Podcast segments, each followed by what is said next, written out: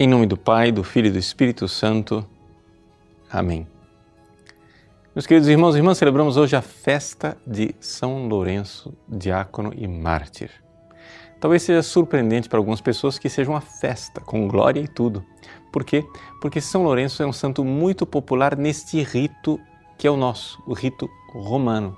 Trata-se de um santo romano de imensa popularidade, tanto que a sua basílica foi incluída entre aquelas sete igrejas que frequentemente são visitadas nas peregrinações a Roma. Pois bem, trata-se de um santo com um martírio fascinante. Lourenço, como os diáconos, eh, eram aqueles que acompanhavam o bispo. O diaconato sempre foi um ministério na igreja muito mais ligado ao bispo do que o presbítero. Os presbíteros, os sacerdotes, são é, enviados para as várias paróquias, etc., mas para assistir o bispo, que muito frequentemente é ancião, e para que o bispo pudesse estar à disposição de todos, a igreja colocou ali os diáconos. Se nós formos olhar nos Atos dos Apóstolos, vamos ver exatamente isso, a natureza do diaconato. Né? Ou seja, os apóstolos dizem: não convém que nós gastemos muito tempo servindo às mesas das viúvas e dos órfãos. Escolhemos, escolhemos sete homens virtuosos.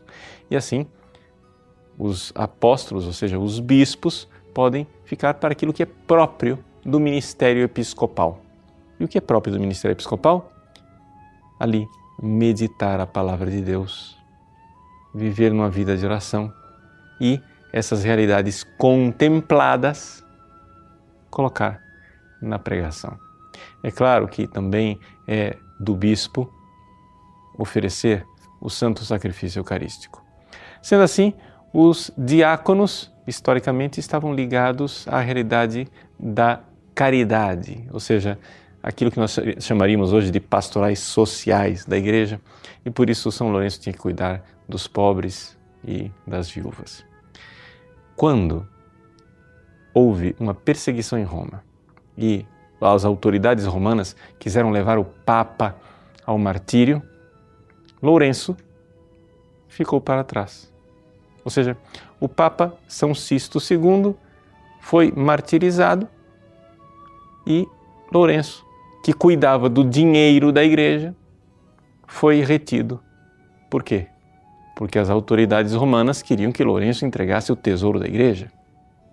E então, indignado por não morrer junto com seus companheiros, Lourenço dirige esta oração, poderíamos dizer, ou seja, esta súplica ao seu sumo pontífice, o Papa Sisto II.